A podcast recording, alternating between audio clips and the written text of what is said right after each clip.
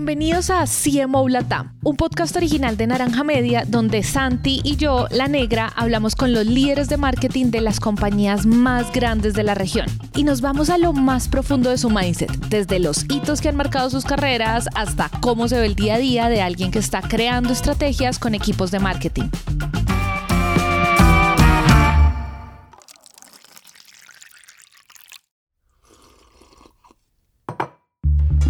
En el episodio de hoy hablamos con Domenico Barbato, vicepresidente de marketing y comercial para Juan Valdés, la marca de café más icónica de Colombia. Doménico nos contó su historia como ingeniero que termina dedicándose al marketing y conversamos sobre lo que él entiende como la estrategia de lo simple. O sea, cómo una marca tan potente vuelve a sus raíces y redefine su relación con los clientes desde lo que ellos quieren que les digamos. Y bueno, como dato curioso, le preguntamos por su paso por Unilever, la multinacional gigantesca de la que sacó varias anécdotas y aprendizajes súper valiosos. Así es que, sin más preámbulo, nos vamos con la conversación. Yo, yo ahí sí tengo que preguntarte algo y es que uno diría, este hombre se fue terco, o sea, dos veces, dos veces a este giro, pero además es muy particular que o sea, que sin haber estudiado mercadeo, tú tuvieras como esa, ese foco en, no, yo quiero trabajar en mercadeo. Y entonces ahí sí que tengo que hacerte la pregunta, ¿por qué? O sea, ¿qué era eso que te imaginabas que iba a suceder en mercadeo? Y además me encantaría saber si eso que te imaginabas que iba a, que iba a suceder cuando entras a trabajar en mercadeo, eh, pues qué pasó cuando ya lo contrastaste con la realidad. Yo me soñaba un mercadeo diferente al que encontré, pero durante toda mi carrera ejercí eso que yo me soñaba. O sea, ese mercadeo diferente. ¿Y a qué me refiero? Mira que cuando yo estaba haciendo mi, mi, y eso se remonta desde que yo hice mi trabajo de grado, era obviamente un aparato electrónico, porque pues, yo era ingeniero electrónico. Y mientras todos mis compañeros se enfocaban más en, en, en toda la parte técnica, yo me acuerdo que fui el único que mandó a hacer un diseño para que el aparato electrónico no se viera como algo electrónico, sino como con una carcasa bonita, con un color que, que guste al consumidor, que sea fácil de usar, eh, que la gente lo pueda usar con un solo botón, que no tenga que conectar cables, etcétera.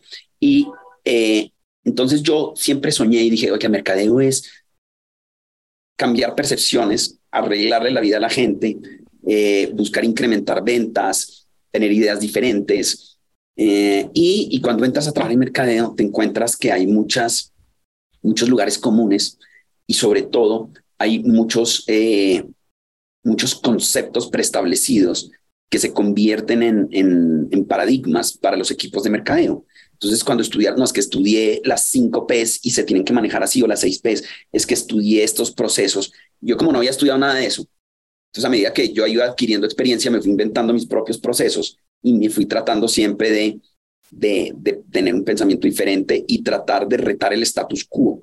En la medida que, que, iba creciendo, vi la necesidad de estudiar esos conceptos y los estudié. Entonces después ya hice una especialización, después hice una maestría, etcétera. Pero, pero siempre, siempre, siempre mi afán fue inventémonos esos procesos, salgámonos de, de la teoría, porque yo creo que, que el mercadeo es una ciencia, pero es una ciencia inexacta que se deja crear. Cuando tú encuentras la clave, cuando encuentras ese, esa ecuación que te funciona, pues úsala hasta que deja de funcionar y te vuelves a crear otra. A diferencia de las matemáticas exactas, de la física cuántica y todo eso que me tocó estudiar en mi carrera, donde tienes una ecuación y funciona siempre. El mercadeo funciona hasta cierto punto, hasta cuando la usas mucho, y después tienes que volverte a inventar. Y eso hace que el trabajo sea muy divertido, porque además la, la ecuación de mercadeo no te funciona para las mismas marcas de la misma manera. Entonces tienes que estar creando esas, esos factores de éxito y darte la oportunidad de equivocarte, que es algo que, que Mercadeo creo que es parte del éxito, es darnos la oportunidad de equivocarnos. Porque pensar que el éxito de un lanzamiento, de un producto, de una acción, de una campaña, de lo que quieras hacer, está asegurado o buscar asegurarlo, va en contravía de el éxito per se. Es decir, si estás yendo a la fija, estás volviendo y caes en lugares comunes. Si tratas de salir un poco de la caja, vas a encontrar esos lugares que no son comunes, que hacen la diferencia y que puedes tú marcar la diferencia en el mercado. Hay algo que me gusta preguntar últimamente y es si digamos que si fueras a dar una conferencia, una charla TED o alguien, o sea, ¿en qué realmente es eso que tú dices? Pucha, soy un duro. O sea, soy un duro haciendo esto. ¿Hay algún aspecto, digamos, en el que, porque hemos descubierto cosas bien interesantes que no haces ni se sospecha de la gente, pero hay algo en donde tú sientas como que los años te han vuelto una persona realmente aguda en algún aspecto? ¿Sabes en creo yo? En simplificar los problemas más complicados. Creo que ahí es donde, donde yo puedo generar mayor valor. Es en, encontrar soluciones simples y, y darle la, la importancia a lo simple. Y yo creo que este mundo necesita más de eso, o sea, necesita más ideas simples que hagan la diferencia, no enredarnos tanto con buscar soluciones complejas a problemas complejos, sino soluciones simples a problemas complejos. Creo que ahí es donde yo puedo ejercer, ejercer un valor diferente y eso implica una idea siempre fuera de la caja diferente y un punto de vista que en la mesa nunca está. Y que es tremendo, creo yo, porque en marketing sí que pasa que a veces vende mucho en cuanto a cuando uno está compartiendo la idea, la idea que suena súper creativa, súper elaborada, súper como eh, tremenda construcción y luego cuando ves, eh, no siempre esas son las mejores respuestas necesariamente a la inquietud que se tiene. A mí mira que cuando yo estoy en, en muchas reuniones y cuando las agencias presentan o los equipos creativos te presentan muchas ideas, normalmente una idea viene antecedida por 20 slides de PowerPoint que explican la idea y al final, ¡pum!, muestran la idea. Y la ejecución, yo siempre les digo, es que el, consumidor no va a tener la oportunidad de estar una hora sentado viendo los 20 slides para entender la idea sino que el consumidor lo primero que va a ver es pum, la valla o el aviso o la idea o el producto, lo que sea.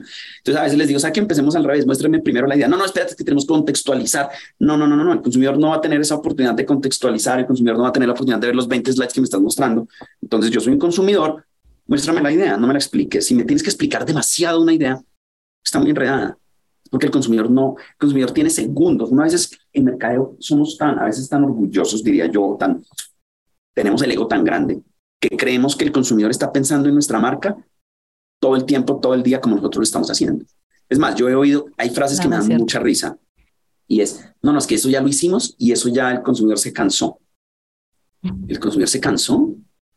Te cansaste tú que estás detrás de la marca. Se cansó la empresa que está detrás de la marca. Pero para que un consumidor se canse de un, de un mensaje de una marca es muy difícil. Entonces tienes que aprovechar esos segundos de la manera más simple para entregarle una idea al consumidor. Y ahí creo que radica la diferencia. Es más, hoy otro, hay otro tema bien interesante. En muchas de esas ideas me han presentado y siempre la mayoría de agencias presentan ideas por etapas. Entonces dice, bueno, la primera etapa vamos a hacer una campaña de expectativa A, después del consumidor va a ver esto B y después va a haber C. Y uno dice, ¿será que el consumidor va a estar tan pendiente de la campaña como vamos a estar nosotros? Normalmente cuando es ese tipo de campañas o, o, de estrategias o de acciones o que necesitan más de un touch point con el consumidor, es decir, más de un punto de contacto con el consumidor, en algún momento se va a perder el consumidor. Entonces, yo siempre vuelvo y les pido a los equipos, es vamos a lo simple. Una estrategia, una, una acción, perdón, simple que haga la diferencia. Y ahí es donde creo que la gente de marketing genera valor. Creo que eh, esto que acabas de decir Creo que tienes toda la razón. O sea, en realidad uno desde marketing cree que la gente le va a seguir la cuerda y que, eh, mejor dicho, como si incluso la gente eh, caemos en tal, eh, en tal creencia que uno está, termina pensando que la gente le sigue a uno el, hilo hasta de cómo se ve el feed de Instagram y que se va a dar cuenta si uno cambia el feed de Instagram con tres colores diferentes esta, este mes. Tal cual, tal cual. No, miren, es que si uno ve el Instagram, nadie se va a dar cuenta, la gente se da cuenta del el segundo de su día que pasó la historia que pasaste y ya, ese fue el touch point con la marca. No más. Y ese segundo tienes que aprovecharlo al máximo y es el segundo más importante que tienes de cara al consumidor. Entonces a veces tenemos marketing tenemos el ego muy grande y dedicamos tiempo y tiempo a cosas que el consumidor nunca ve y dejamos al libre albedrío o sin la importancia esos segundos que son los que el consumidor ve. No, yo he visto miles de estrategias que dicen, bueno, entonces el consumidor se inscribe en esta página, después hace clic allá, después tiene que ir acá, después tiene que ver este aviso, después ya se perdió. Eso lo haces tú. Pero el consumidor está en su vida. El consumidor le importa es su familia, sus hijos, su esposa, su mamá, sus papás, su trabajo, pero no le importa tu marca. Nunca le importa tu marca. En alguna parte del día tu marca va a generar una importancia. Entonces, en el caso del café, por ejemplo, que hoy trabajo en café, Juan Valdés, se toma el café por la mañana de pronto no tengo segundos, sino minutos. Se está tomando un café en una tienda. ¿Qué quiero que experimente el consumidor? ¿Qué le voy a decir? Y tampoco va a una tienda el otro día. Hablamos de una estrategia donde el consumidor tenía que oírnos cinco minutos. No, el consumidor no va a Juan Valdés a oír a Juan Valdés. El consumidor va a Juan Valdés a tomarse un café y a tener una experiencia él, ya sea leer un libro, ya sea hablar con alguien, pero no va a, ver no va a ir a Juan Valdés a ver, ah, vamos a ver qué ha pasado en Juan Valdés. No, voy a ver qué ha pasado en mi vida y me voy a tomar un café en Juan Valdés. Y es lo que tenemos que tener en la mente todos los que trabajan en marketing. Somos unos segundos en la vida de los consumidores, no más.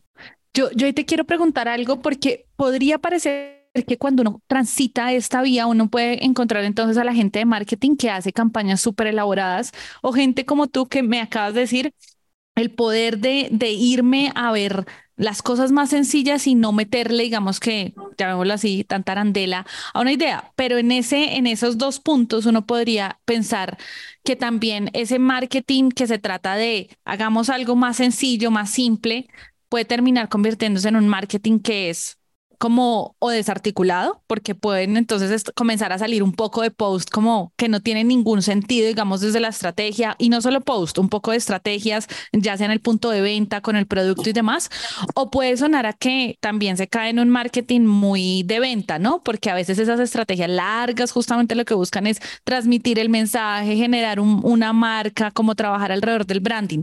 Entonces, ¿cómo, o sea, cómo se resuelve justamente el hecho de que tú puedas decir, sí, yo voy, quiero que la campaña sea sencilla, clara, fácil para el consumidor, pero igual arriba de todas estas cosas que podamos estar haciendo, igual como eso lo vas engranando con una estrategia. Súper. Primero, todo tiene que partir de una estrategia y todo tiene que estar alineado. Es decir, cuando yo hablo de lo simple, mira que es muy fácil caer en la simplicidad y en el error que como seres humanos le hemos dado a la palabra simple y se ve como si lo simple no tuviera estrategia, como si lo simple no fuera complejo en su crear. Y ahí es donde yo voy. Es mucho más fácil crear una campaña, como tú lo mencionaste, compleja de cara al consumidor. Eso es mucho más fácil. Es mucho más difícil crear una campaña que para el consumidor sea simple. Requiere más trabajo llegar a una simplicidad y requiere mucho menos trabajo que hacer algo complejo. Hay un, hay un quote que me gusta mucho el siguiente y abro comillas. Dice, quise escribir una carta más corta, pero no tuve tiempo. Cierro comillas. Y eso para mí es lo que, en resumen, lo que te estoy diciendo. Es decir, cuando tú quieres llegar a algo simple, necesitas mucho tiempo para resumir y para llegar a esa simplicidad. Entonces, y eso necesita una estrategia. Entonces, yo creo que lo simple y efectivo es la respuesta a una estrategia muy sólida.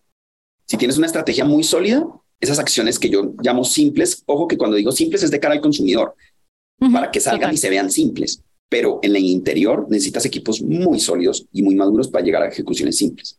Y hay algo que uno de los personajes más importantes de publicidad, yo creo que este país tiene, una vez me dijo, es que el problema de, de muchas personas de marketing es que le entregan la estrategia a las agencias y no se da cuenta que muchas veces la que muchas veces no, para mí, Domenico Barbato, quienes deben ser los dueños de la estrategia de marca debe ser la empresa. Y es por eso que tú puedes lograr trabajar con muchas agencias al mismo tiempo generando acciones de marketing, pero que estratégicamente se vean coherentes, congruentes. Si tú no eres capaz de trabajar con diferentes agencias es porque le estás entregando tu estrategia a una sola agencia. Y la estrategia tiene que estar dentro de la compañía, creada por las personas de marketing y ejecuciones creativas seguramente te las vas a entregar a los creativos de las agencias y trabajar en conjunto y en equipo. Eh, esto puede generar una, una controversia muy alta, ¿no? Porque eh, seguramente va a haber personas de agencias que me digan, no, es que la nosotros manejamos la estrategia. Sí, la pueden manejar, pero entonces la compañía le entregó la estrategia a un tercero y tú no puedes entregar nunca tu estrategia a un tercero. Tú tienes que crear y ser el custodio de la estrategia, tú, y ejecutarla. Y, y eso sí puedes aportes, eh, buscar ayuda para tener ejecuciones. Y hay muchos ejemplos en el mundo de marcas que, por ejemplo, cada campaña la hace una agencia diferente y tú ves una congruencia en, en la estrategia, es porque hay gente de marketing detrás de eso, eh, custodiando la estrategia y creándola. Entonces, eh, para, para volver a, a donde empezamos, la simplicidad es la consecuencia de un trabajo fuerte, estratégico y complejo detrás. Hagamos pausa por un momento. En este espacio traído ustedes por HubSpot, la plataforma CRM número uno para empresas en expansión, queremos contarles una historia acerca de la estrategia de marketing que le está permitiendo a las empresas enamorar a más clientes y de paso aumentar hasta el 56% en sus ventas. Hace algunos años, tal vez algunos de ustedes recordarán, era muy común escuchar los giros, una solución para que muchas personas sin una cuenta bancaria pudieran enviar dinero. Pero ahora la solución a la que cada vez más personas están acudiendo es Neki. Pues resulta que en 5 años Neki se ha convertido en la billetera virtual más grande de Colombia, con más de 12 millones de usuarios. ¿Y cómo lo ha logrado? La respuesta no la obtuvieron por estar apalancados en el banco más grande del país, que perfectamente pudo haberse quedado desarrollando sus servicios desde el lugar de siempre, ni poniendo a las mentes más brillantes del equipo a pensar sobre lo que podían querer las personas con sus cuentas y su dinero. La respuesta la fueron construyendo con las personas. Entonces, digamos que no esperaron a hacer un producto para salir a mostrárselo al mundo, pretendiendo que la gente lo usara y se enamorara de esa idea tan maravillosa, sino que le plantearon opciones a las personas para que ellos mismos escogieran eso que necesitaban y cómo lo necesitaban. Algo que suena más a recoger información, entender a las personas e iterar, iterar e iterar para construir el producto que conocemos hoy. Y entonces en ese proceso pasaron cosas como que fueron a una universidad a simular un ecosistema donde el señor de los mangos en la entrada, la persona de la papelería y los estudiantes interactuaban con la plataforma. Y la universidad se convirtió en el laboratorio de una aplicación de fácil interacción que hoy usan millones de personas. O crearon la opción de bolsillo para gestionar esas tentaciones de gastar que a veces tenemos todos o para hacer más fácil el ahorro de muchos que antes guardaban el dinero debajo del colchón o sencillamente cambiaron esos giros tan costosos por una opción que bueno, ya sabemos cuál es. Al final los productos por sí solos son un commodity, pero cuando se construye una relación con el cliente, cuando se conquista a alguien escuchándolo y dándole eso que necesita incluso antes de que lo pida, no hay quien se resista al valor de esa experiencia. El punto está en los cómo. Cómo conocer mejor a tus clientes, cómo escucharlos e interactuar con ellos. Por eso, si quieres todos los hacks para interactuar con tus clientes y enamorarlos, entra a naranjamedia.co slash clientes primero, donde vas a acceder a 33 plantillas para poner a tus clientes en primer lugar. Recuerda, naranjamedia.co slash clientes primero. Te dejamos el enlace de naranjamedia.co slash clientes primero en la descripción de este episodio para que puedas entrar una vez termines de escuchar la conversación de hoy. Por ahora, sigamos con Doménico.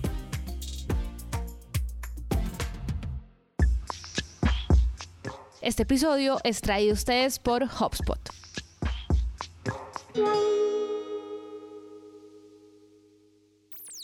Tremendo eso, tremendo. Y creo que, creo que es hasta bien paradójico porque muchas agencias, por ejemplo, tienen dentro de su propuesta de valor, somos estrategas digitales, somos estrategas, o sea, eh, dentro de la propuesta de valor de la agencia muchas veces está es justamente el hecho de quizás usted no es tan bueno haciendo la estrategia como yo, que sí tengo la perspectiva, que sí tengo el conocimiento, que sí tengo al equipo, que sí tengo a los expertos. Entonces, es tremendo paradigma porque justamente como que es, es, hasta disonante con la propuesta de valor de muchas de las agencias. Totalmente. Es más, yo te diría algo. Si tienes un equipo de marketing y entregas la estrategia a, un tercero, entonces, ¿qué hace tu equipo de marketing? Ejecutar lo que te diga el tercero y evaluar simplemente una estrategia que te, va, te la va a dar un tercero aquí quiero también aprovechar y preguntarte algo. Según vi, tú estás en Juan Valdés hace más o menos cuatro años.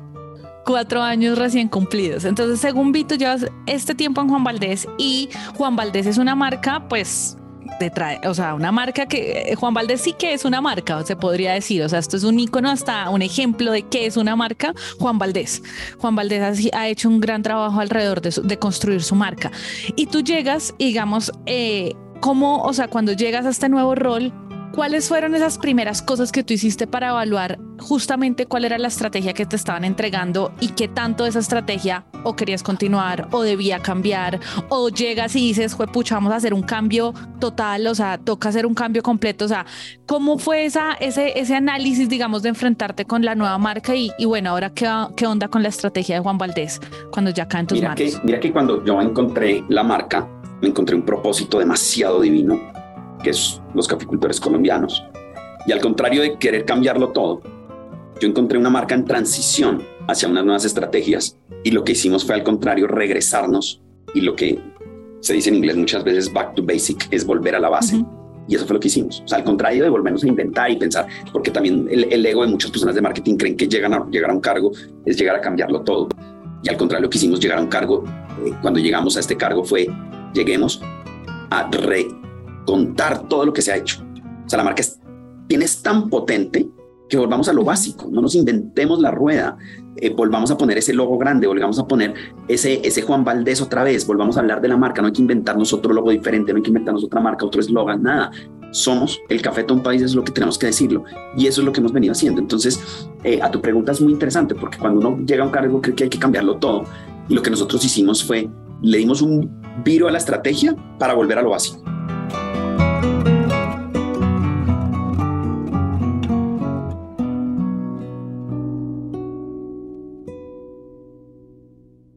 Y hay otra cosa que me dio mucha curiosidad de todo lo que me dijiste y es que yo siento que esa, esa forma de pensar, de todo ese pensamiento de cómo llevamos, o sea, cómo llevamos esa simpleza, no es tan fácil de transmitírsela a todo un equipo.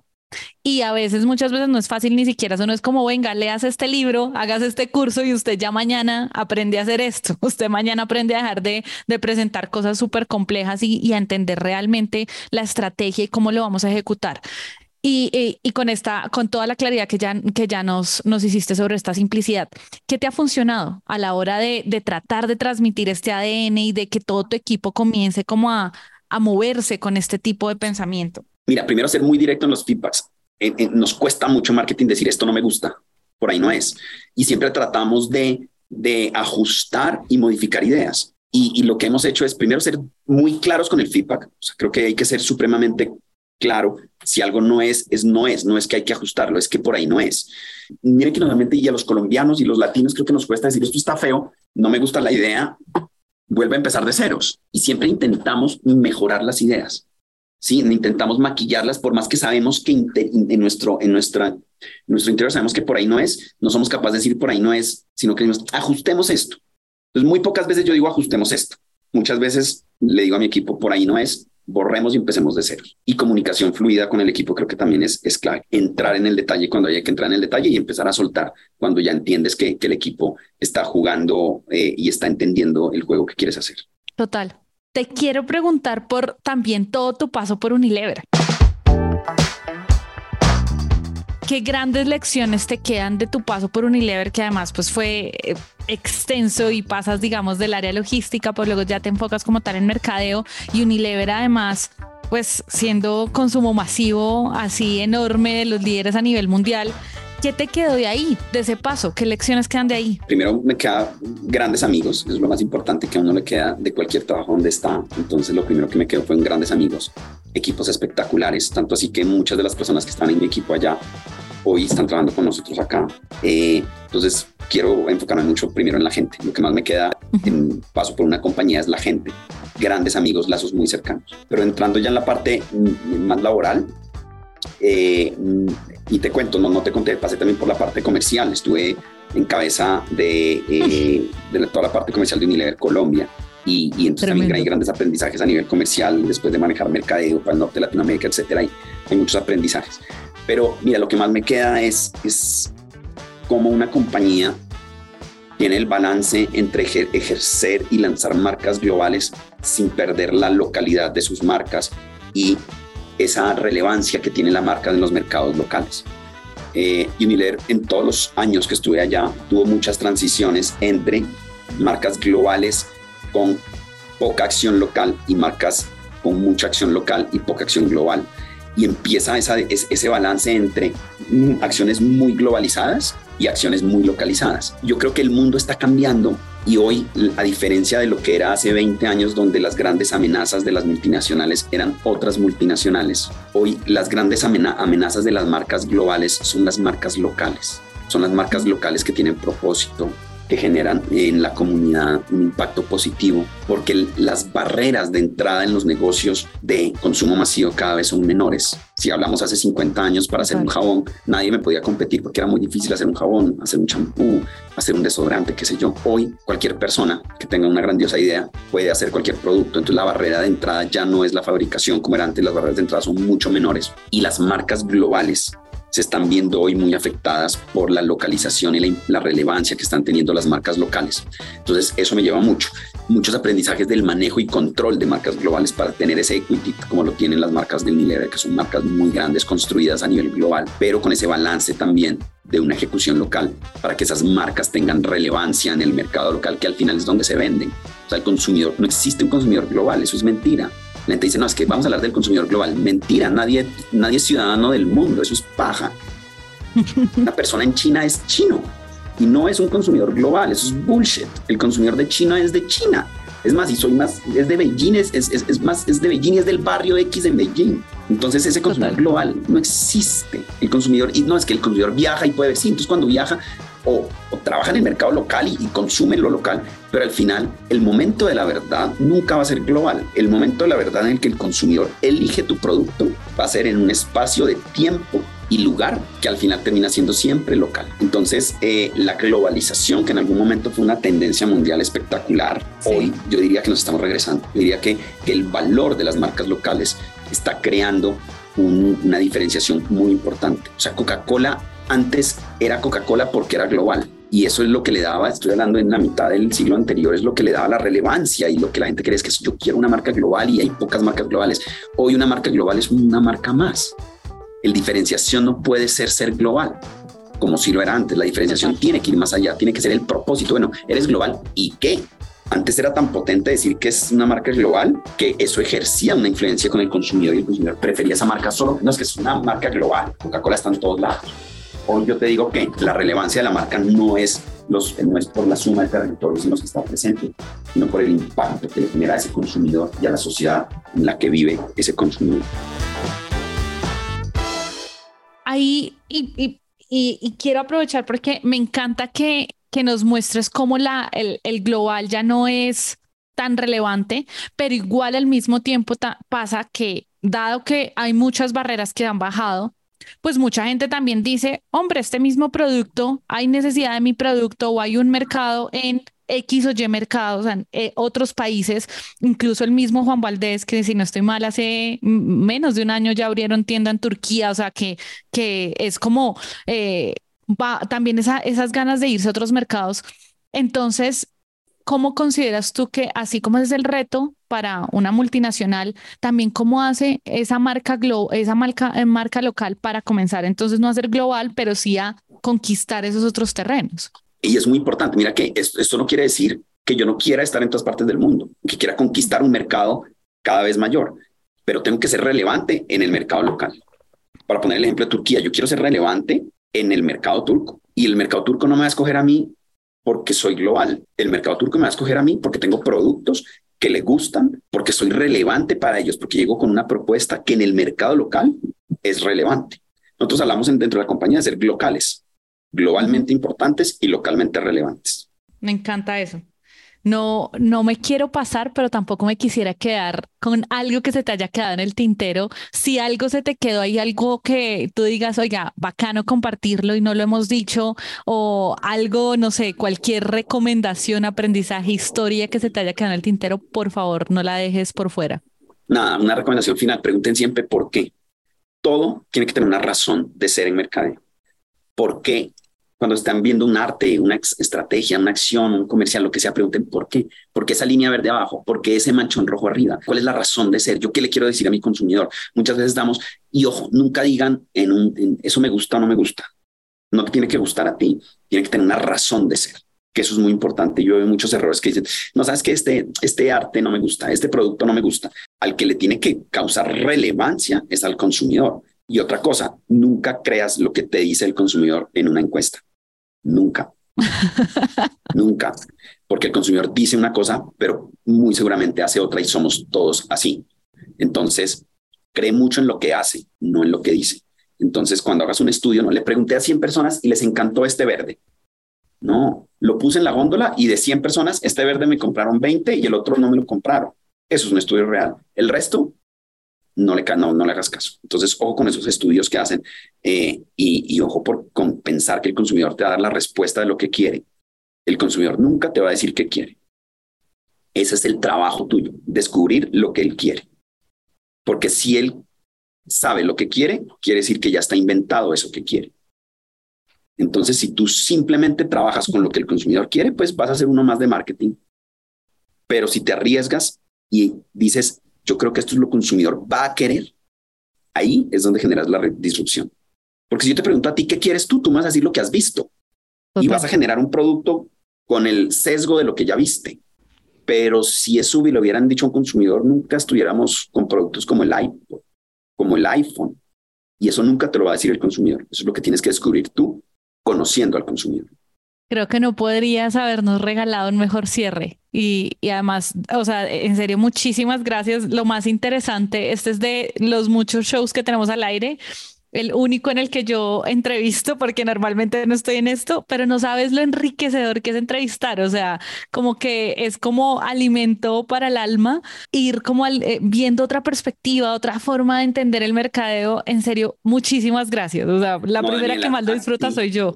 A ti y también, así como lo disfrutaste tú, lo disfruté yo. Uno aprende mucho también hablando y oyéndose, eh, porque a veces uno tiene los espacios para para decantar todas estas ideas que están en la mente y, a veces decirlas es también convencerse de que lo que uno está haciendo lo está haciendo bien. Entonces, gracias también por este espacio.